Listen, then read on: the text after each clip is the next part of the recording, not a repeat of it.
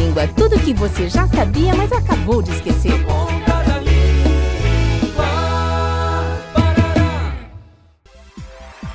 E voltamos agora com o programa Soletrando no Na Ponta.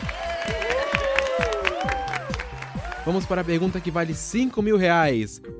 Na frase, o menino comia mal. Como se soletra a palavra mal? Ai, meu Deus. Vamos lá. M-A-U.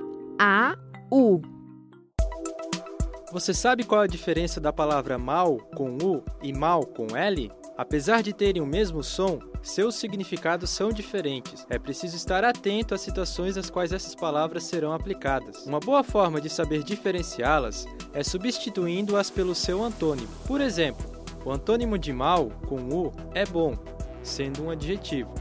Exemplo: o lobo é mau, mas o bolo é bom. Já o antônimo de mal, com L, é bem, sendo este caracterizado como um advérbio. Exemplo: ele se alimentava mal, o que não lhe fazia bem. A palavra está errada. O adequado na frase é M-A-L. Ai, não acredito. Infelizmente não foi dessa vez, mas como prêmio de consolação, você leva um dicionário novinho em folha.